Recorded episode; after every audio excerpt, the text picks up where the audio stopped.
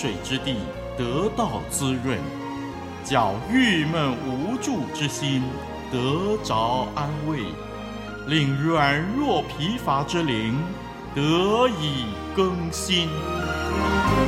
欢迎同来之曲《清泉甘露》。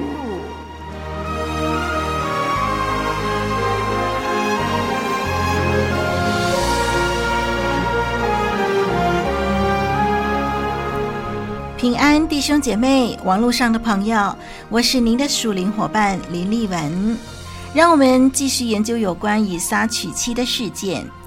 上一集我们提到这件事可以分为四大段，我们已经研究过第一、第二大段，就是任务委托，那是第一段的主题，那是落在创世纪二十四章第一到第九节。那么第二段呢，它的主题是信靠，那是在第十节到第二十七节。今天这一集呢，我们会继续还没研究完毕的第二段。第三段的主题就是任务达成，那么这是第二十八节到六十节。好，我们先把今天要研究的经文读一遍。我们要从创世纪二十四章。从第十六节开始，要念到第二十七节，让我们慢慢的把这段经文恭恭敬敬的念一遍。创世纪二十四章十六节开始，那女子容貌极其俊美，还是处女，也未曾有人亲近她。她下到井旁，打满了瓶，又上来。仆人跑上前去，迎着他说：“求你将瓶里的水给我一点喝。”女子说：“我主，请喝。”就急忙拿下瓶来，托在手上给他喝。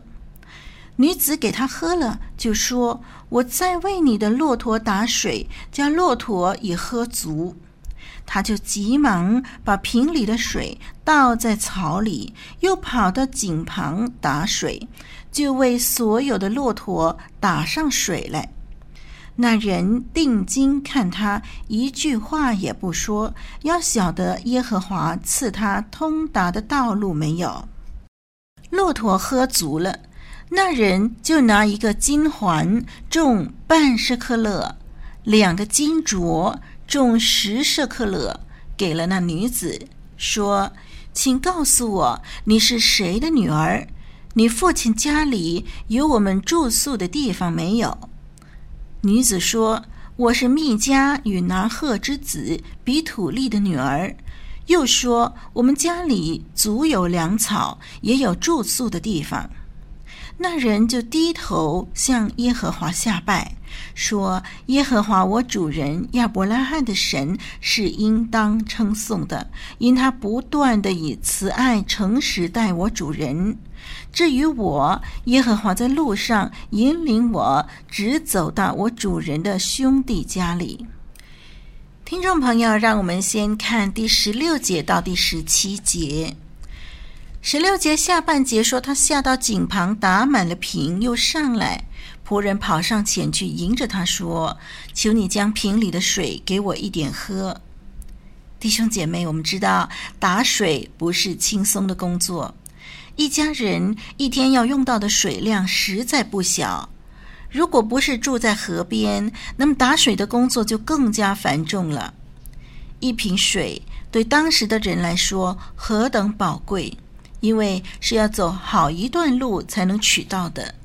如果打水的人愿意将手上的水和一个陌生人分享，实在难能可贵。也说明了这个人是一个心地善良、慷慨无私的人。因此，聪明的老仆人啊，一开始就向神求一个印证：如果哪个女子愿意将自己打来的水分享给他和骆驼喝，就做以撒的新娘。那如今的老仆人开始向利百加询问讨水喝了，看看利百加的反应如何。哎，实际上呢，这个时刻啊，老仆人还不知道这个女子是谁家的女儿，也不知道她是不是就是神所预备的。接着呢，第十八节说，女子说：“我主，请喝。”就急忙拿下瓶来，托在手上给他喝。让我们想象当时的画面：当时打水的女子都是把水瓶顶在头上，打了水以后也是放在头上顶着走回家。当老仆人要求喝水的时候，让我们注意这一节的字眼。第十八节说。就急忙拿下瓶来。哎，我们看见这个女子毫不犹豫、毫不为难的，即刻就把头顶上的水瓶拿下来，并且很体贴的用手托着喂老人家喝水。这女子啊，不但慷慨无私，还对老人家很有爱心、体贴入微。这样的女子，品德上一定不会太差。选一个有爱心、尊重老人家的女子回家当新的女主人，一定是全家的福气，也是仆人们的福气。这个当然了，谁希望自己的女主人是个恶婆娘呢？呵呵，将来日子可怎么过啊？这位老仆人一方面忠心地为以撒择偶选妻。同时，也无形中为亚伯拉罕的家庭选到一个善良可亲的女主人，让家里的仆人们，特别是他自己这样年迈的仆人，找到了好主人。哇，真是聪明之举啊！我们再看第十九节吧。十九节说，女子给他喝了，就说：“我在为你的骆驼打水，叫骆驼也喝足。”这节经文在新译本圣经翻译得更清楚了。新译本是这么写的：“他喝足了，少女就说：‘我也要为你的骆驼打水，直到他们都喝足了。’”哇，听众朋友，这可是这位女子主动提出的哦。老仆人没有开口，女子自己愿意为这些骆驼打水。哇，这可真不简单呢！老仆人一共有十匹骆驼，哎，骆驼喝水量可不是小事，更何况是十匹呀！不但要为他们打水，还要让他们喝足。哇，这小女子呢，没有助手，单靠自己那双手臂，加上美丽的头颅，就想要完成这般壮举，可见。他没有为自己想太多，只想服务这位长途跋涉的老旅客。他没有计算代价，只知道热情地付出爱心，尽其所能让旅客得以解渴，让牲畜也得到照顾。这样的女子是个好太太，上上人选呢。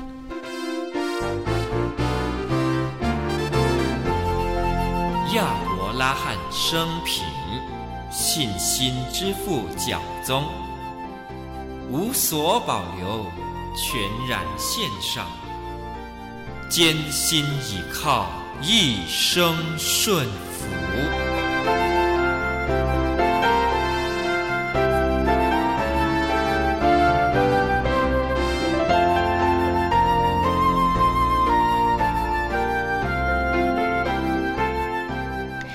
看看第二十节，这里说，他就急忙把瓶里的水倒在槽里，又跑到井旁打水，就为所有的骆驼打上水来。我们看这个经文呢，只是短短的一节，可是如果我们仔细的思考，这女子要完成这项工作所要花的时间和力气，就会对她的热心佩服不已了。想想看，一个水瓶能够有多大呢？要让骆驼都喝足，来回打水要跑上多少趟才能完成呢？这般的力气，这般的心意，可见这女子身体健康，心灵美丽。上回我们读到的经文对她的描述，更说到呢，她是容貌极其俊美。哇，这个女子呢，不但美丽健康哦，这是外在美；还有呢，她善良勤奋，这是内在美。一个内在美和外在美兼具的女子。好，事情的发展是怎么样呢？接着。我们看看第二十一节了。嗯，我们看到事情发展到这个地步的时候，老仆人心里头必定也在观察。女子答应给他水喝，又主动为骆驼打水。哎，这是他向神求的印证。如今呢，这一些的印证都出现了，所以呢，老仆人格外的留意神下一步的带领。二十一节说：“那那人呢、定睛看他，一句话也不说。要晓得耶和华赐他通达的道路没有。尽管有神介入，老仆人还是必须确定这是否是神所预备的，因为还有许多未知数。比如说，这个女子到底是谁呀、？”她是不是愿意嫁给以撒呢？她的家人是不是啊、同意等等这些的问题？这一项择偶的任务距离成功还相当遥远呢。所以老仆人注视着他，要看看神怎么样引导他呀。一句话也不说，诶，这是很重要的一点哦。那么他在这个关键时刻不擅自去促成什么。单凭神带领开路啊，是的。当我们在寻求神旨意的时候啊，我们来到一个关键时刻，就要停下脚步了，不要用自己的努力去促成什么事。嗯，我说的是，当来到一个关键时刻，那么我们就要完全放下自己的挣扎，那么我们要单单看神怎么样亲自开路。这样，我们就能够更加确定神的心意是如何。我们踏上下一步的时候，也能够更肯定那是不是神所预备的道路。好，我们接着来研究。我们看看这个，当女子啊给骆驼喝足了，老仆人呢就拿出金环和金镯子送给他。第二十二节到第二十三节说，骆驼喝足了。那人就拿一个金环，重半舍克勒，两个金镯重十舍克勒，给了那女子，说：“请告诉我，你是谁的女儿？你父亲家里有我们住宿的地方没有？”让我们参考新译本的翻译。新译本经文这么说：“骆驼喝足了，那人就拿出一个重近六克的金鼻环。”戴在他的鼻子上，又拿出两个重一百一十四克的金镯子，套在他的手上，然后问他：“请你告诉我，你是谁的女儿？你的父亲家里有地方给我们住宿没有？”嗯，我们看到这些礼物呢，这些应该是老仆人给女子的见面礼和谢礼。这其中也可能包括了住宿的费用，所以礼物啊就格外贵重了。当然了，嗯，在一般人眼里啊，单单是住宿和喝水的费用也已经是相当大方阔绰了。嗯，毕竟呢，呃，亚伯拉罕呢已经是一个大富豪，给的谢礼自然是很可观的。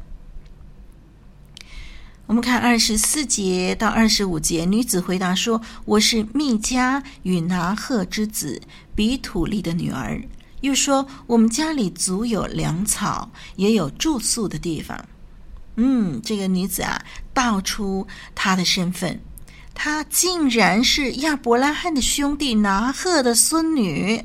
哇！神不但是带领老仆人回到了亚伯拉罕的本家本族，甚至奇妙地引导他来到了主人的兄弟家中。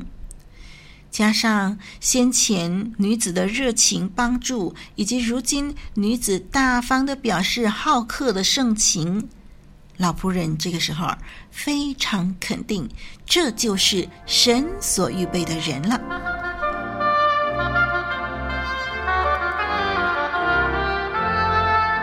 一句诚恳的分享，一生宝贵的学习，清泉甘露，与你同奔天路，共享主恩。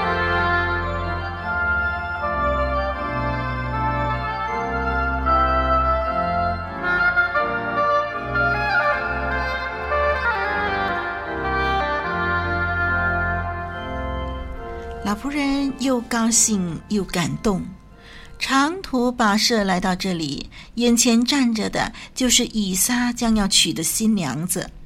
哇，他的任务已经完成一半了，于是他不禁低头向神下拜。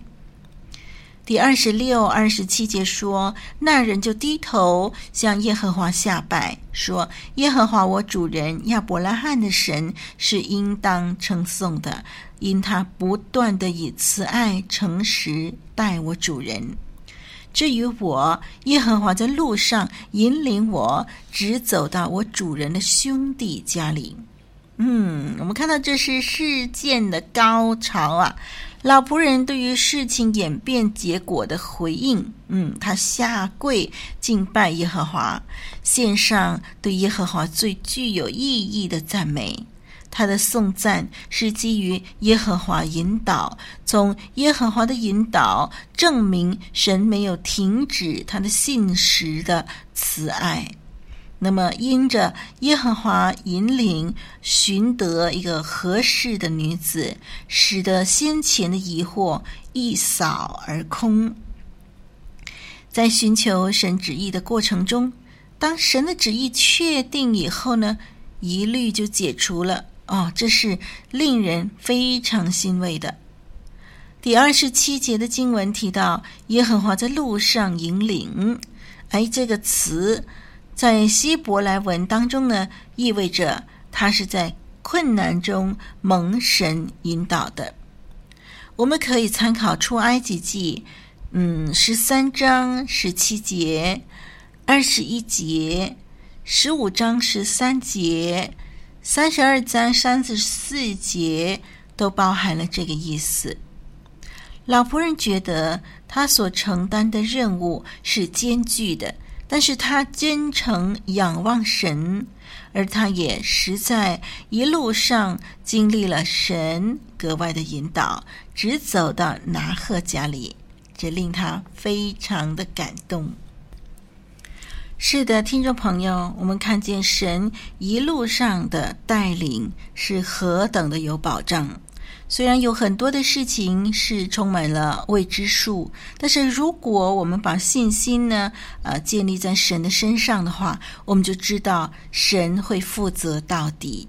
不管是什么样的事情，神都关心。让我们凭信心的仰望神，把我们一生的事都交托在他手中。时间的关系，我们接下来的经文二十八节开始呢，我们将会在下一集一起的来讨论。期待下一集跟你相聚。我是丽文，再会。